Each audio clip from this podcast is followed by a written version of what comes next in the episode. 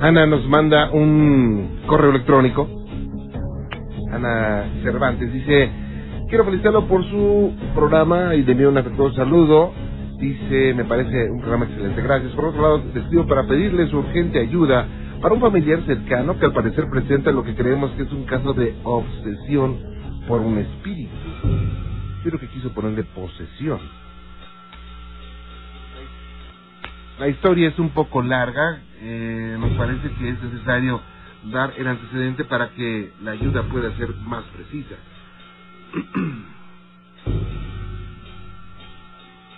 Hace unos meses mis sobrinos, mi hermana y yo tuvimos la inquietud de hacer una sesión con la tabla Ouija y nos dedicamos a leer y a buscar información acerca del tema, sobre todo con el fin de hacerlo con una manera segura y respetuosa. Lo hicimos con una Ouija casera de madera. En esa primera vez estuvimos presentes mi sobrino de 16 años, una amiga de mi sobrino y yo. Y mi sobrina como observadora, intentamos varias veces pero no respondía. Nadie hasta que mi sobrino dirigió la sesión y entonces nos respondieron. Sin embargo, en esta sesión solo percibimos una energía que se movía eh, y se movía el indicador de manera sospechosa en forma de ochos y sin alcanzar eh, a articular ninguna palabra coherente. Además de que percibimos un mal olor y corrientes frías al final de la sesión. Cerramos eh, la sesión, pero se sentía un ambiente pesado y en dos ocasiones el indicador estando a un lado apareció arriba de la tabla. Días después iniciamos otra sesión donde tuvimos una grata experiencia con un ser de luz, con lo cual contactamos. En otras ocasiones, también contactamos con otros seres que nos pedían ayuda en forma de oración, como el caso de una niña llamada Carla, que nos contó que su madre la había asesinado y la había emparedado y que buscaba venganza. Ante sus deseos, nosotros le sugerimos otro tipo de ayuda y finalmente pudimos ayudarla. Durante este tiempo, mis sobrinos empezaron a tener manifestaciones en sueños que no eran agradables y que resultaban muy pesados para despertar. Las manifestaciones iban desde el movimiento de objetos, vibraciones en la cama, las llamadas subidas del muerto, y bueno, en particular mi sobrino empezó a tener eh, manifestaciones más severas que iban desde ver sombras y ver a un ser que al parecer lo seguía por todos lados, hasta vibraciones fuertes en la cama y algo así como levitación de manos. Después de después del ser de luz con el que contactamos nos pidió que, por nuestra seguridad y por las manifestaciones negativas que tuvo mi sobrino, dejáramos de hacer sesiones. Así hicimos y quemamos la tabla. Mi sobrino sigue teniendo ese tipo de manifestaciones, pero han empeorado porque se siente deprimido, cansado, con mareos y dolores de cabeza. Una noche que me quedé con él, no podía dormir y se sentía con dolor de cabeza y mareado. Entonces sus manos empezaron a mover por sí solas y taparon su nariz y su boca y se quedó inconsciente. Intenté despertarlo incluso de manera brusca.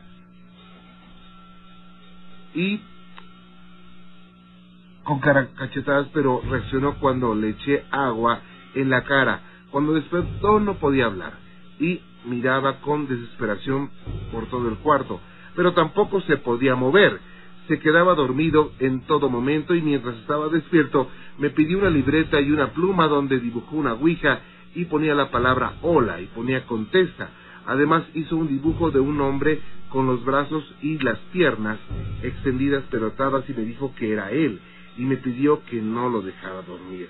Oramos, pero este episodio duró unas horas.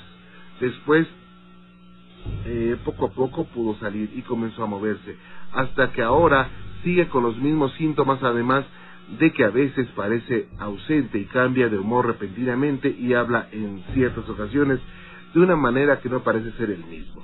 Y cuando entra en esos trances no lo recuerda. Él me ha dicho que en su mente escucha su voz, que intenta controlarlo. Y pensamientos negativos de muerte también tiene visiones, despierto y algunos sueños extraños. Tiene miedos repentinos, inseguridad, ira y otros síntomas que pertenecen a las obsesiones. Hemos orado y ha hablado y ha habido mejoría, pero el ser no se va y pensamos que tal vez ustedes puedan ayudarnos. Esperamos su respuesta y su ayuda a la brevedad para restablecer el bienestar de él. Gracias, un abrazo. Bien. Eh, Saben, eh, es muy importante, muy importante el que por voluntad las personas quieran entrar a ese mundo, sobre todo sin saber hacerlo, pues por supuesto que tiene riesgos. Tiene riesgos y, eh, digo, aunque se pueden revertir la gran mayoría de veces, eh, el riesgo existe y no sé, hay que atender muchas muchas situaciones. La primera es la médica. Eh, necesitamos que este joven lo, le hagan un examen exhaustivo los médicos, incluso físico y psiquiátrico, y eh, se podría hacer paralelamente una, una, una investigación de tipo espiritual. Eh, no es tan fácil como decir, ah, si estás poseído, pum, ya estás libre, bye. No, no es así de fácil. Eh, necesitamos saber más detalles. Yo le, pido a Anita que nos mande otro correo, ponga póngame su número telefónico y platicamos. Eh, no es tan fácil. Yo quisiera que fuera así de fácil y que pues, se, dijera así como arte de magia, sabes que estás libre, bye. No es, no es así. Lamentablemente no es así y pues como hemos dicho, es, es el uso de nuestro libre albedrío, el uso de nuestra voluntad. Y como pues a veces lo decimos, eh, en este mundo no hay premios ni castigos, solamente consecuencias, ¿no? Y esa es consecuencia directa de un acto eh, que se hizo sin ninguna prudencia. Eh, yo les recuerdo, Anita, que le aseguro que ningún ser de luz se va a manifestar por una por un juego, ya sea la Ouija o sea lo que sea, ¿eh? ninguno. Y que son es muy fácil que los engañen hay que tener mucho cuidado. Envíenme ese correo, por favor, platicamos y vamos a ver qué, qué, qué, ocurre con su, con su familia, con mucho gusto. Anita, ¿cómo le va? Buenas noches. Buenas noches. Bienvenida, Anita, gracias por estar con nosotros. Y leí con mucha atención su correo electrónico. Eh, lo leí al aire, por supuesto. Sí, gracias. Eh, eh, estamos enterados. Pero dígame, ¿esto cuándo ocurrió, Anita? Esto, bueno, ocurrió hace unos meses atrás. Hace cuatro meses más o menos que bueno este hicimos una ouija de madera y unas de papel.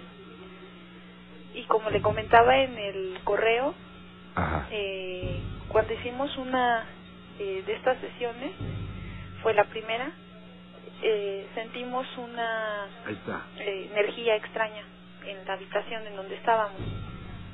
Y eh, como nosotros habíamos leído que si el indicador hacía movimientos extraños o no llegaban a articularse palabras, podía ser una mala entidad, eh, decidimos cerrar la sesión.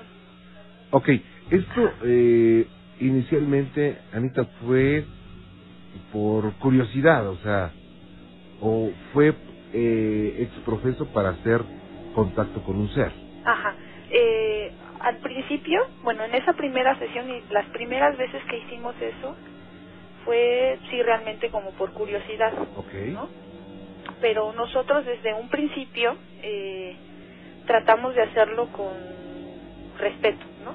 Entonces, y de manera que, bueno, cuando hacíamos esto poníamos incienso y siempre eh, hacíamos una oración antes o nos encomendábamos a un ser de luz antes, cada uno de nosotros después de esa primera, bueno, sesión en donde, como le comentaba, cuando terminamos, el indicador de manera así súbita y sin que nadie viera se subía a la tabla, paramos un tiempo y seguimos después haciendo sesiones en donde logramos contactar lo que nosotros creíamos que eran seres de luz porque lo que hacían era pedir ayuda y nos hacían este orar por ellos. Entonces lo hacíamos Ajá. Pero bueno, tiempo después, este, mis sobrinos empezaron a tener, les digo, estos sueños extraños, en donde había en particular una persona que es blanca, alta, de cabello largo, que les hablaba. Y a mi sobrina le dijo así, en concreto, que dejáramos de jugar Ouija. Este, porque era, bueno, que él no quería que siguiéramos. pero en ese momento nosotros ya lo hacíamos con el fin de, de tomarlo como un aprendizaje y de ayudar a los seres por los que orábamos. Ok. Eh, pero más adelante eh, nosotros ya decidimos no hacerlo porque las manifestaciones subieron de tono, sobre todo para mi sobrino, quien le comentaba que, eh, bueno, de hecho una noche que nos quedamos, este, ya que estábamos listos para dormir, él empezó a sentir que sus manos eh, se movían solas, se empezaban a elevar. Y nosotros estábamos observando esto primero. Y estábamos como, pues, no sé, muy sorprendidos de cómo se movían sus manos y él no, o sea, no lo hacía, ¿no? Eh, después sus manos se fueron hacia su eh, boca y hacia su, hacia su nariz y se quedó dormido y empezó a respirar muy mal. Yo intenté despertarlo, pero él no, no, o sea, no reaccionaba con nada, ¿no? Y incluso le di unos golpes en la cara, lo- le di unas cachetadas para que despertara, pero no reaccionaba. Entonces le eché agua en la cara. Cuando él volvió no podía hablar. Y yo le hablaba y le decía, pero ¿qué pasa? ¿Qué viste? ¿Qué sentiste? Y no me decía nada. Solamente movía los ojos alrededor de la habitación. Y después, este, él logró decirme que necesitaba una libreta y un, un lápiz, y yo se lo di. Y ahí me dibujó, como le comentaba, un, un hombre que estaba como con los brazos y con las penas extendidos Ok. y que tenía como amarres en las manos y la boca como también sellada. Y yo le dije, ¿esa persona quién es? Le dije, ¿eres tú? Y me dijo, sí, con la cabeza, porque le digo que no se podía mover, no, no podía hablar. Sí.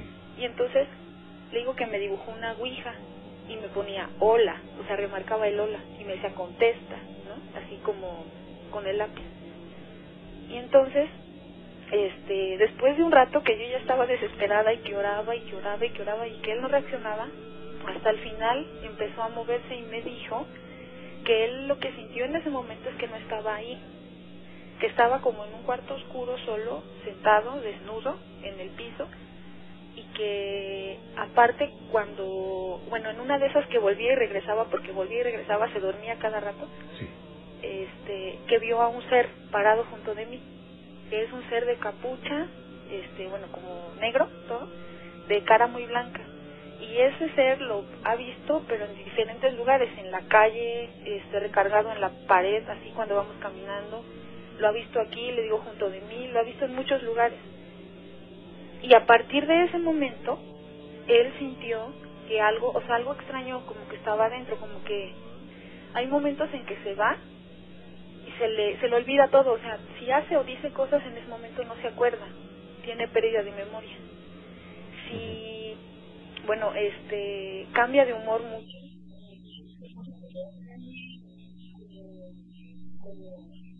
Iracundo, así como muy, como agresivo Sí.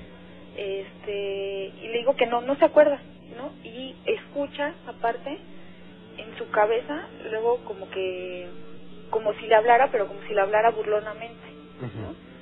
este y a mí a mí en particular me ha tocado que cuando yo estoy con él pasa esos trances en que él se pierde y ese ser o él me empieza a hablar a mí pero me habla intimidantemente ¿no? La voz cambia. Sí, o sea, sí, cambia la expresión, cambia la mirada, los ojos le brillan mucho, mucho, mucho, mucho. Y tiene tiene la cara como muy sarcástica, como tiene una risa así, como que sí, como desafiante. La voz se vuelve cavernosa. No, no, no, no. Se Nada más- más cambia como un poco más grave, pero no En el acento. ¿Mande? En el acento cambia y un poquito más grave. Oiga, y este ser la amenaza y le ha dicho que la va a matar. No, no, eso no me dice. Ok.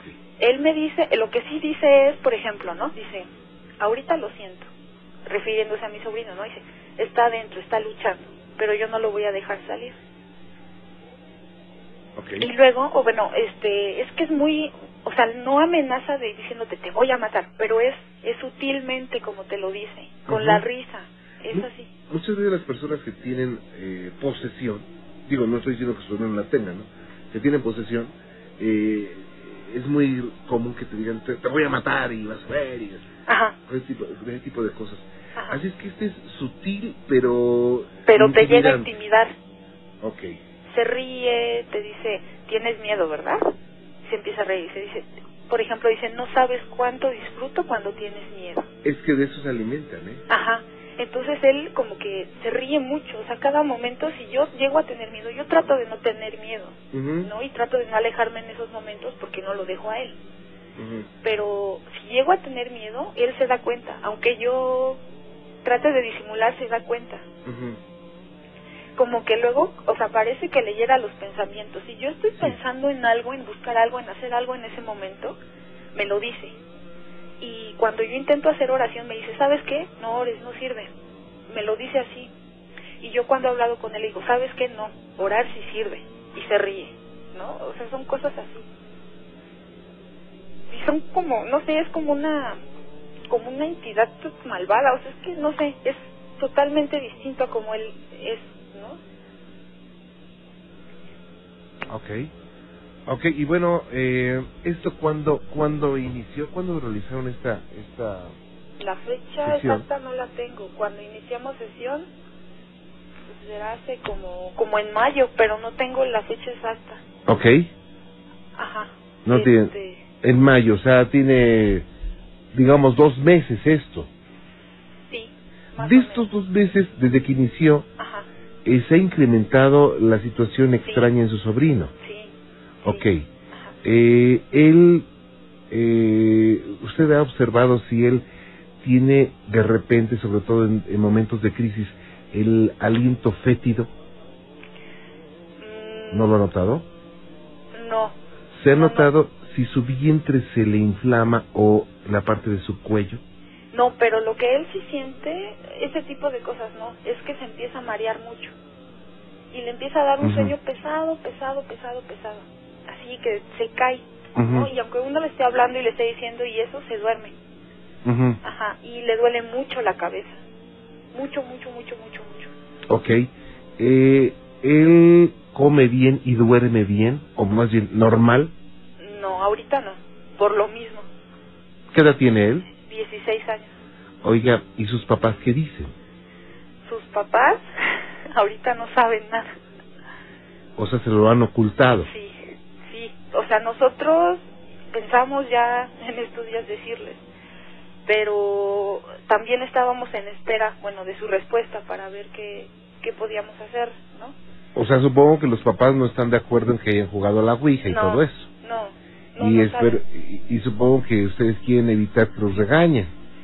Sí, bueno, ya eso no importa. O sea, eso ya es lo de menos. Ya ahorita lo que nos interesa es que eso se detenga, porque ya Claro. es una cosa que, por ejemplo, él presenta esos síntomas, Ujú. pero su hermana también tiene sueños así, ¿no? Bien. Yo también he tenido sueños así, he visto y escuchado cosas extrañas. ¿no? A partir de ese Sombras, momento. Sí. Anita, no se vaya a sentir regañada, ¿eh? No, sí, pero ya sé que está bien hágalo porque ya sé que estuvo mal. Mire, usted me dice que iniciaban una sesión y que hacían, hacían una oración antes y ponían un incienso. Ajá. El incienso, obviamente, pues sirve como aromaterapia Sí, para equilibrar el lugar. Ajá. Eh, la oración, pues, de protección. Pero, ¿usted profesa alguna religión? No. Ninguna. ¿Eso es porque No. hacía oración? Ah, porque, bueno, eh, digamos que pensamos que la religión es algo aparte de la creencia de Dios. Al menos yo en particular. Entonces, O sea, ¿usted cree en Dios? sí. Ah, ok. Y... Y él también, o sea, también, o sea, la oración no es hacia el vacío. es este Ah, ok, con sentido y de hecho cuando nosotros hemos orado y esto este pues gracias a Dios se para no Claro, pero es tanto, Anita, como que yo hiciera una oración antes, antes de drogarme, por ejemplo, ya y decirle, Diosito, ayúdame que no se me vaya a detener el corazón ahorita que me voy a aventar un pase, ¿no? No, o sea, no, no, no es posible eso. sí Eh, eso va en contra, o sea, el hacerme daño o el hacerle daño a alguien va en contra. sí Eh, las religiones judio-cristianas prohíben, prohíben el, Sí. el hecho de, de hablar de con muertos o supuestos muertos.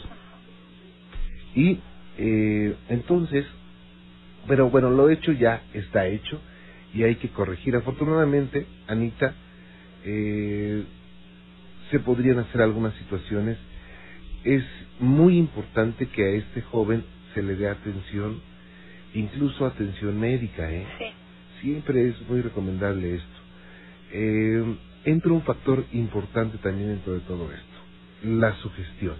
Sí, sí. O sea, el hecho de que eh, este joven empiece con esas manifestaciones, que ya empiece a hablar de otra forma y que no se acuerde de lo que ocurre, estas crisis cada cuándo ocurren, En cualquier momento. o sea, pero diario pasa esto. Sí, por lo menos una vez al día ha venido pasando. ¿Y usted no se espanta? Mm, no, es que trato de no hacerlo. Porque sé que, como usted bien mencionó, que eso les da más fuerza. Sí. Y también trato de no hacerlo porque es él, ¿no? O sea, no, no me echo a correr porque pues es él, ¿no? Me preocupa él. Entonces no lo dejaría en un momento así. Entonces si tengo miedo o algo así, trato de controlarme, ¿no? Para, pues para tratar de ayudarlo, ¿no? En ese Ok. momento. Eh, mira, Anita, yo lo que, le, lo que le recomiendo en primera instancia es primero situarse de que hay, eh, hay un error, se cometió un error, ¿ok? Que bueno, no se puede regresar el tiempo para evitar eh, que se cometa, ¿no? Finalmente se cometió y hay que ver para adelante. En segundo lugar, yo les recomiendo, los papás de este joven lo deben de saber, porque es un menor de edad sobre todo, ¿eh? Sí. Es muy importante esto. Digo, si se enojan, si los regañan, pues ni modo, ni modo.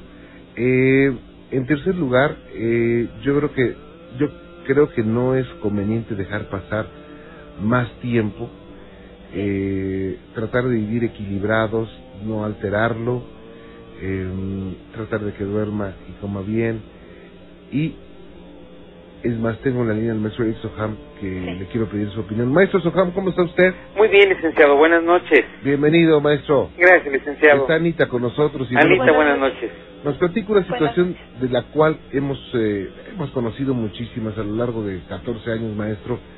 Y eh, obviamente, como lo decía cuando leí el correo electrónico, es consecuencia de algo, de nuestros actos. Sí, definitivamente.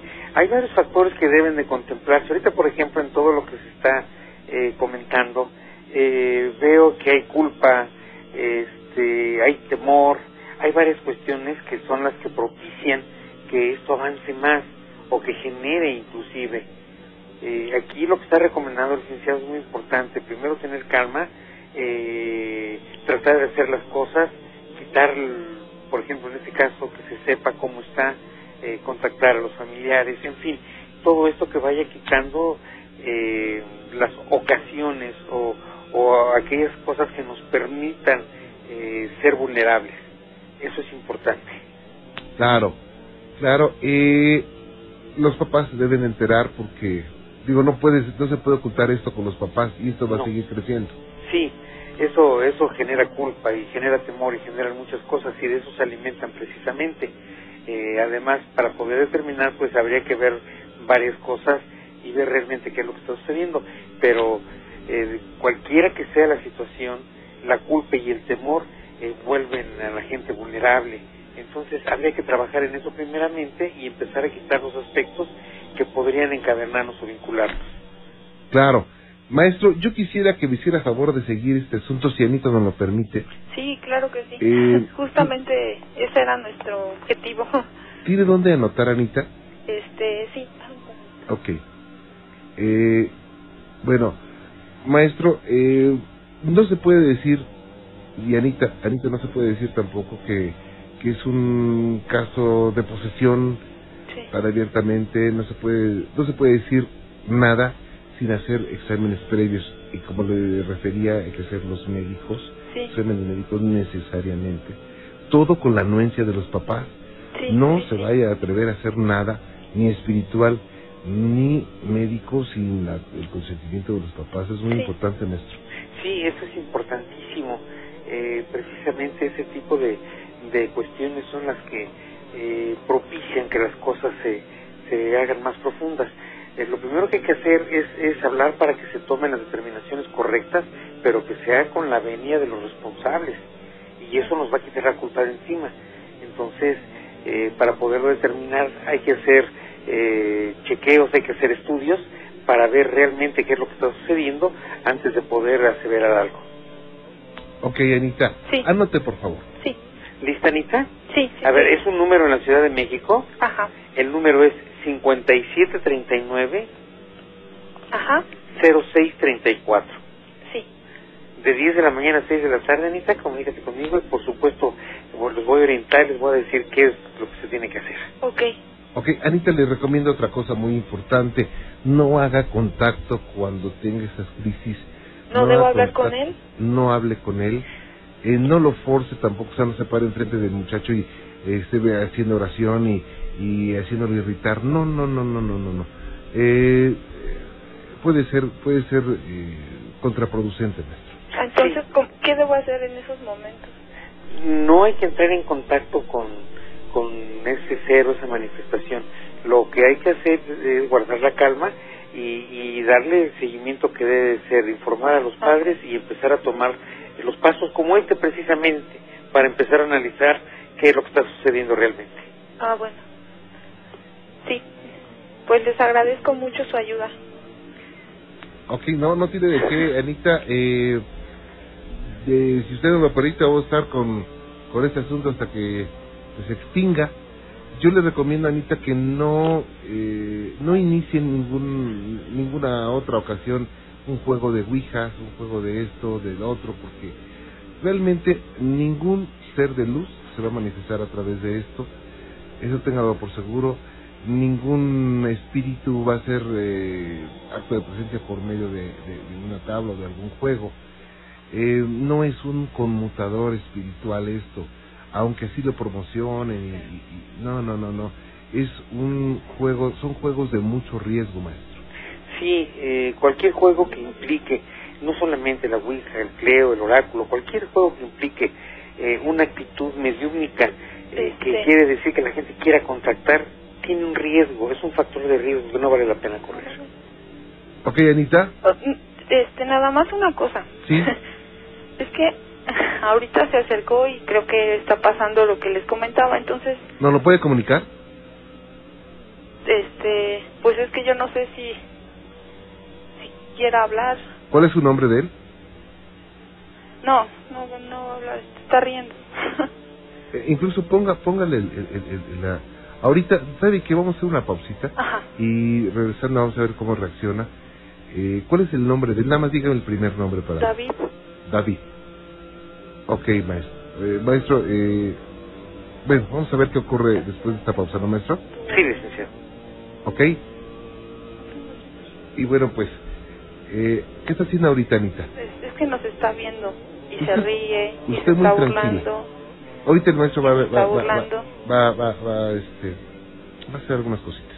Permítame un segundito. Voy a hacer una pausa y regreso. Y continuamos, continuamos. Tenemos a Anita al aire, ¿verdad? No, Ok, eh, maestro Soham. lo Sí, licenciado. ¿verdad? ¿Qué está pasando, Anita?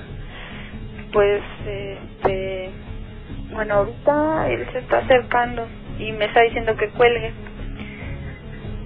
y se está riendo Él no es. y ya me dijo no, no es él. Y él me dice que de nada va a servir lo que estoy haciendo porque es más de uno. Bueno, así me dijo y me está diciendo que cuelgue. ¿Puede acercar un poquito el teléfono? ¿Está usted sola? No, no, estoy en su casa y está aquí mi sobrino a mi lado y él está enfrente de mí. Ok. ¿Qué más está diciendo? Solamente me dice que cuelgue y se ríe. Ok. ¿Quiere hablar con el maestro? Y que no me va a servir y no me va a servir no se va para para el cuarto en donde está la computadora se va caminando y está escuchando todo lo que digo ahorita por eso me está diciendo que cuelgue Ok, maestro. y hace frío Hace frío en ese lugar. Ok. y bueno él trae puesto un rosario que acaba de quitarse y lo aventó y se está riendo más O sea, tenían un, un- tenía un rosario que alguien le puso de ustedes y, y se lo quitó. ¿Mande? Se quitó el rosario que alguien se sí alguien y lo aventó Ok, maestro. Sí, este, sí, es, es evidente, no no va a querer hablar. Además, no sería conveniente por teléfono, licenciado. Ok. tranquila Ok, ¿qué, qué Es que mi sobrina tiene mucho frío, mucho, mucho frío y está temblando. Ok. Bueno, ahorita hay que tranquilizarse, Anita. Tranquilízate. Eh, hay que estar tranquilos. Tranquila, tranquila, tranquila. piensen en Dios, piensen en una oración, piensen que les devuelva la tranquilidad. Aquí hay dos factores igual. Eh, el, el- el- factor pues que existe y el, y también el factor que uno crea en la mente nuestro. Sí, definitivamente es importantísimo. Ahorita lo que tienen que hacer es estar tranquilos. Sí. Este, Es que mi sobrina tiene mucho, mucho frío y está temblando y temblando y temblando. sí, pero va a pasar eso es precisamente porque bajó la temperatura y porque tienen temor. Ahorita lo más importante es que estén tranquilos, déjenlo tranquilo y esta es una crisis que va a pasar como cualquiera de las otras. No le hables.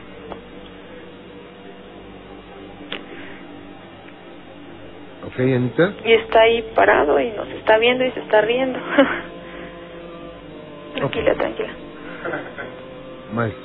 Sí, eh, sí, no es conveniente ahorita, licenciado, para que no estén ellos solos con él. Entonces, este, tienen que dejarlo ahorita. Es una crisis que va a pasar como las otras que han pasado antes. Y lo que hay que hacer es comunicarnos para tomar las medidas necesarias. ¿Ok, Anita? ¿Y qué hacemos ahorita? Ahorita va a pasar, déjenlo que descanse. ¿Ok? sí. Sí. ¿Usted tiene miedo, Anita? No, estoy preocupada. ¿De qué? ¿Qué le preocupa? Pues por mi sobrina que tiene mucho frío y él que se acerca y Bueno, eso lo había hecho antes él, ¿no? dice que puede que no pase nunca. Dice que eso le diga a usted. Pero eh, es que son... Eh, él habla, o sea, ellos hablan así con probabilidades y dejan... eh, quieren dejar la preocupación en la mente de las personas. Pero quien manda es el, el- el jefe, es el, el creador, es Dios, maestro. Si lo comentas que le dejen ahorita y que no tengan temor, No. este, esa temperatura baja va a pasar en un momento, déjenlo que, que descanse, este, no discutan con él ni, ni hagan nada más.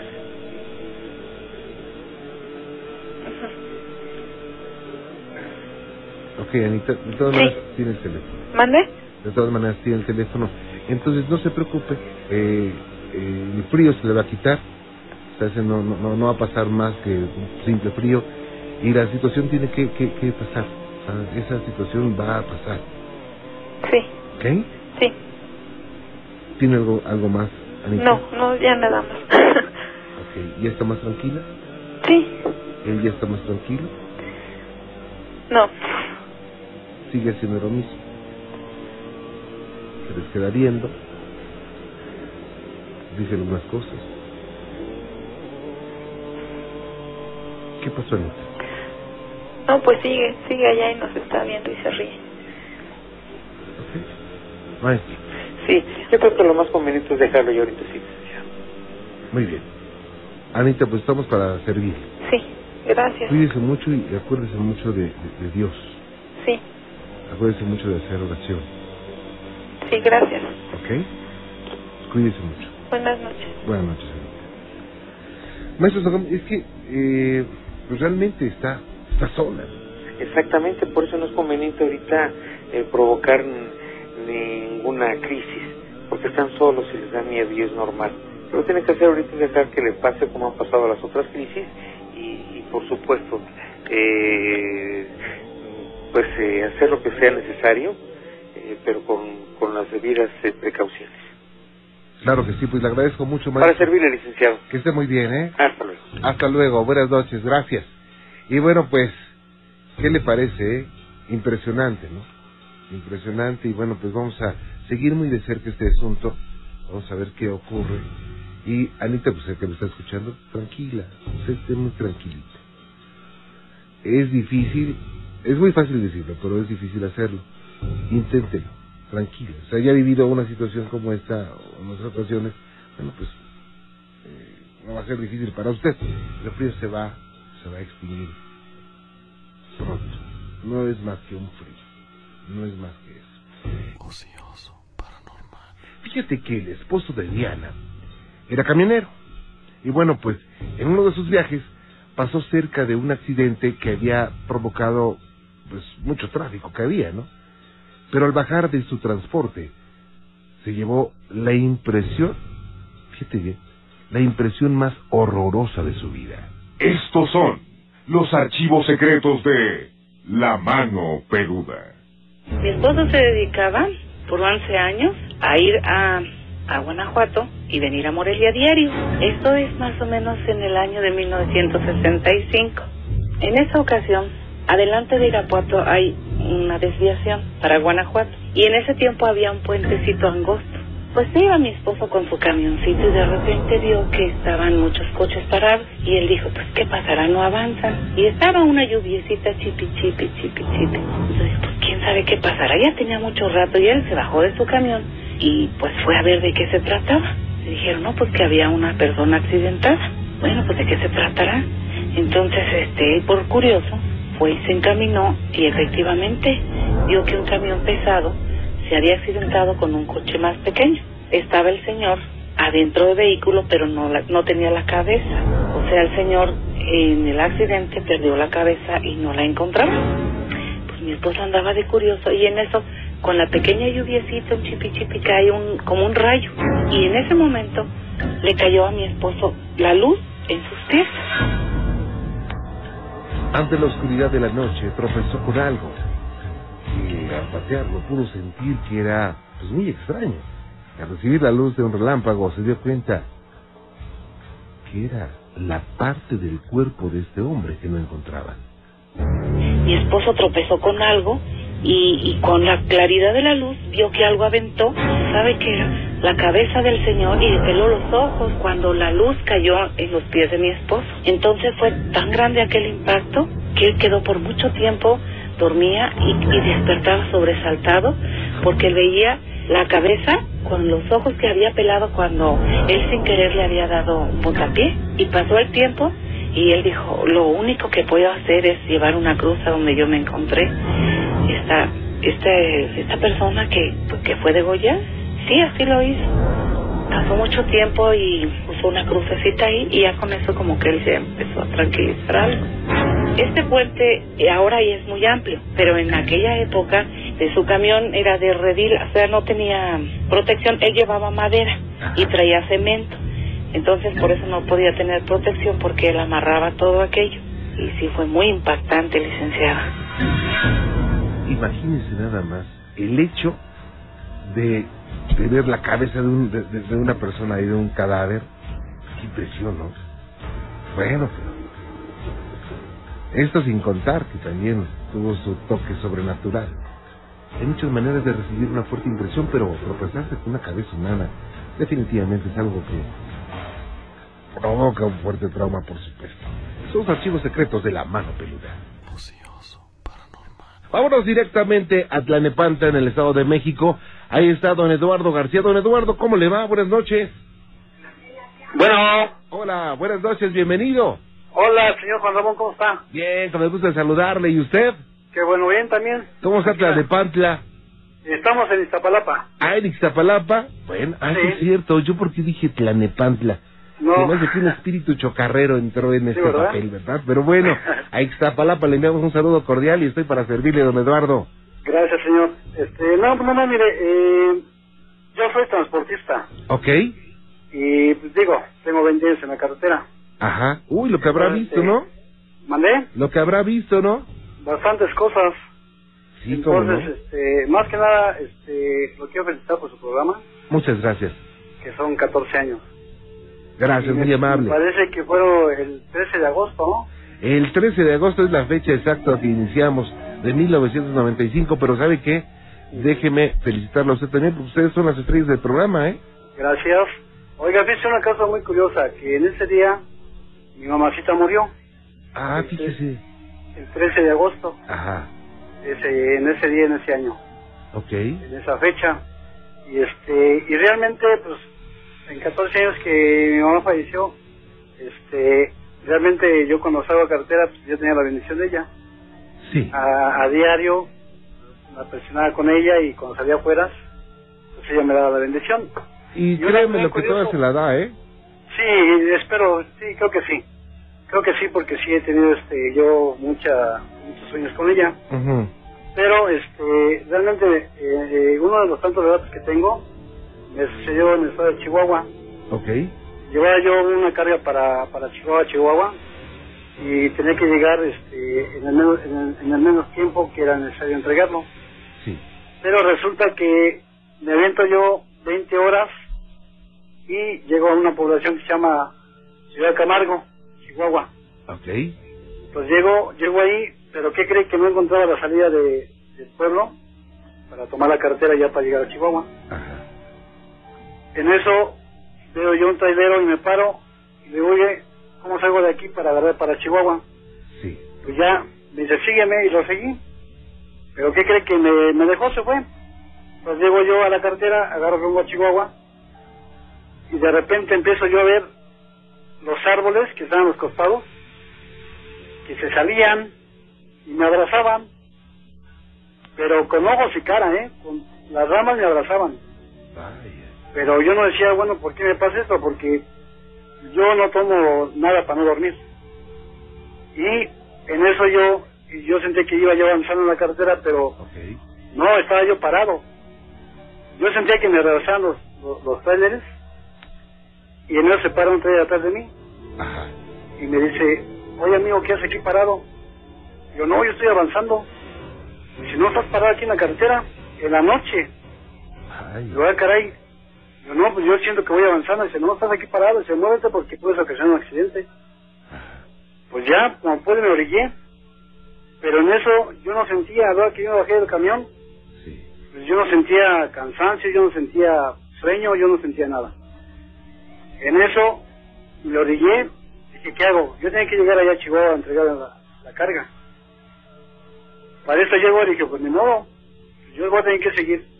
Pero lo, la- la- lo raro es que si yo no tenía sueño y, y, y voy avanzando a un paso leve porque iba muy cargado, seguían asomándose hacia mí de frente a los árboles.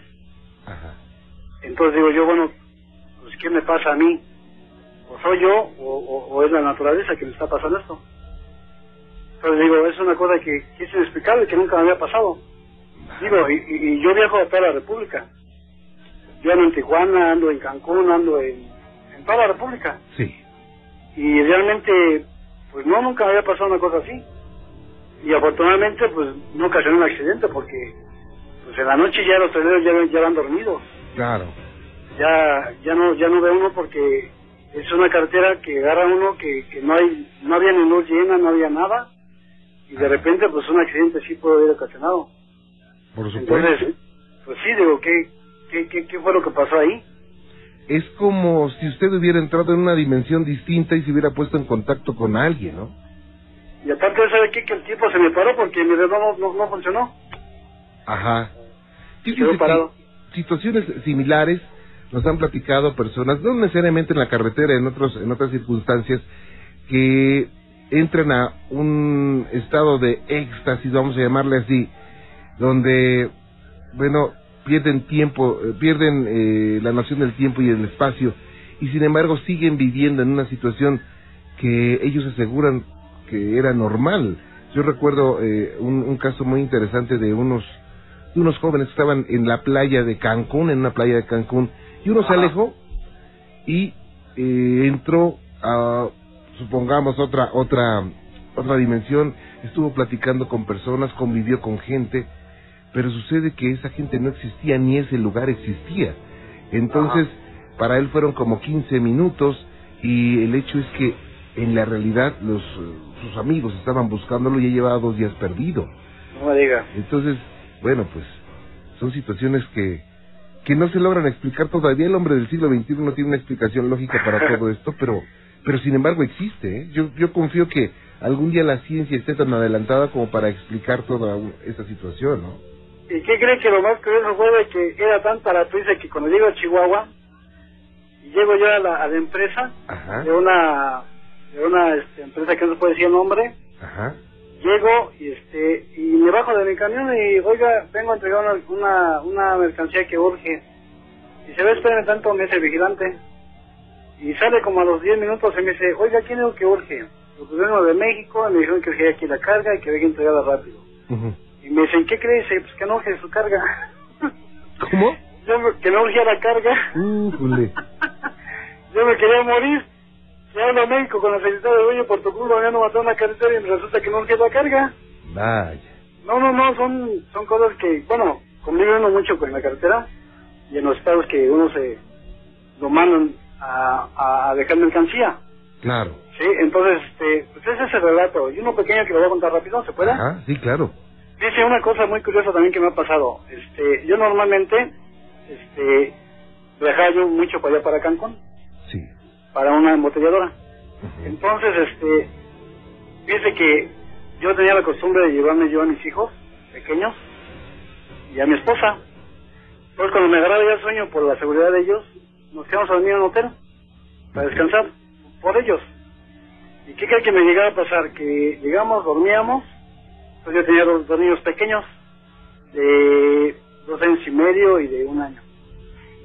¿Y qué cree que a la hora de estar ya descansando ya eh, en el hotel, este, pues ya en la madrugada yo buscaba a mis hijos, ¿no? Para, para revisarlos.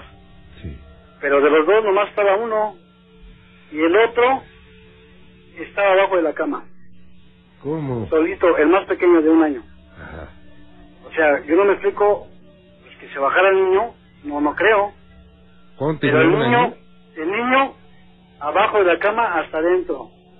En la madrugada yo me bajaba y decía, bueno, ¿y, y ahora tú qué haces aquí abajo? Pero en cualquier hotel donde nos quedamos, era lo mismo. Era lo mismo que me pasaba lo mismo con mi niño más pequeño. Abajo de la cama. Yo no sentía que se bajara a un lado mío porque yo, quedaba- yo me quedaba en la orilla. Entonces, ¿a qué se atribuye eso? Ay. ¿Qué podría ser? Digo, y pequeñito, ¿eh? Porque ya un niño, digamos, de 5 años, pues ya entiende, ya se baja y, ni así, porque a lo mejor se pone a jugar, pero ya un niño de un año para que se meta abajo de la cama y, y, y, y- no, sin, sin ruido, sin nada. Y eso era en, en todos los hoteles, ¿eh? Cuando nos quedábamos a dormir, era lo mismo con ese niño. Bueno, es que sabe que también hay, bueno, lo único que tenemos los, los seres humanos hoy en día son teorías e hipótesis. Podría ser que este niño veía a alguien tal vez que le daba miedo o alguien que lo invitaba a jugar abajo de la Ah. cama, ¿no? Eh, Ah, bueno. Se dice que los niños desde que nacen tienen esa facultad de poder ver, sentir o escuchar situaciones extrañas y que esto se le va perdiendo, pues no sé, a los cuatro o seis años según cada uno de ellos, a medida que vamos, vamos perdiendo esa, pues esa inocencia, ¿no? Eh, a ellos obviamente pues no les espanta tanto como a nosotros porque pues ellos están conociendo el mundo y si ven algún ser parecido a un duende, a lo que conocemos como un duende, pues ellos pues obviamente no dicen es un duende y me da miedo, ¿no? O sea, creen que es parte de este mismo mundo. Lo que pueden diferenciar son la vibración de cada uno de los seres. Que si tiene Sí. una vibración oscura, una vibración eh, baja, quiero decir, eh, obviamente pues les va a causar malestar y se van a poder llorar. O si sienten bonito y sienten una vibración alta como de un ser de luz, pues se ponen a reír, se ponen felices. Yo supongo que podría ir por ahí, que al- él, él- él lograba contactar a alguien o lograba ver a alguien que lo invitaba abajo de la cama a jugar, por ejemplo. Pues sí, porque pues, a mí se me hacía muy raro, pero... Y, y era nada más el más pequeño, porque el otro niño tenía tres años y no, él no. Fíjese nada más. Vaya, Ya. pues, Son Yo- cosas que, que no, no logro entender todavía yo hasta la fecha. claro, ni crea yo tampoco, ¿eh? Hay muchas... bueno, pero son Claro. situaciones extrañas y que existen y que estoy seguro que las personas que nos escuchan habrán vivido una situación parecida, ¿eh? Yo creo que sí, ¿eh? porque sí, sí, sí, yo escucho su, su programa diario. Muy amable. Y este, y pues sí, realmente son cosas que me han pasado. Oiga, estaba escuchando lo de, lo de la casona. Ah, sí, el viernes, ¿no? ajá. Oiga, no, está tremendo ese, No, eso que se pasó, ¿eh? ese- es, es la primera casa que me meto ya a transmitir y sí, me pusieron unos sustos, pero fuertes, ¿eh? No, y realmente, digo, hay que ser honesto, no lo aguantó usted, ¿eh? No, ¿cómo no? No, no, para, para nada. No, no, no, yo decía, a ver a qué hora se desmaya aquí de Silva, ¿no? Porque, Pues yo no porque salí le corriendo. otra cosa.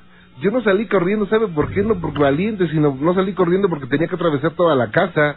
No, de veras que nos puso, yo creo que todo el auditorio con los pelos de punta, porque, no, pues imagínense, imagínense nada más eso que, que, que realmente le pase, no, no, yo no lo aguantaría. No, pero qué bueno, señor Juan Ramón, que, que lo felicito por su programa. Le agradezco mucho.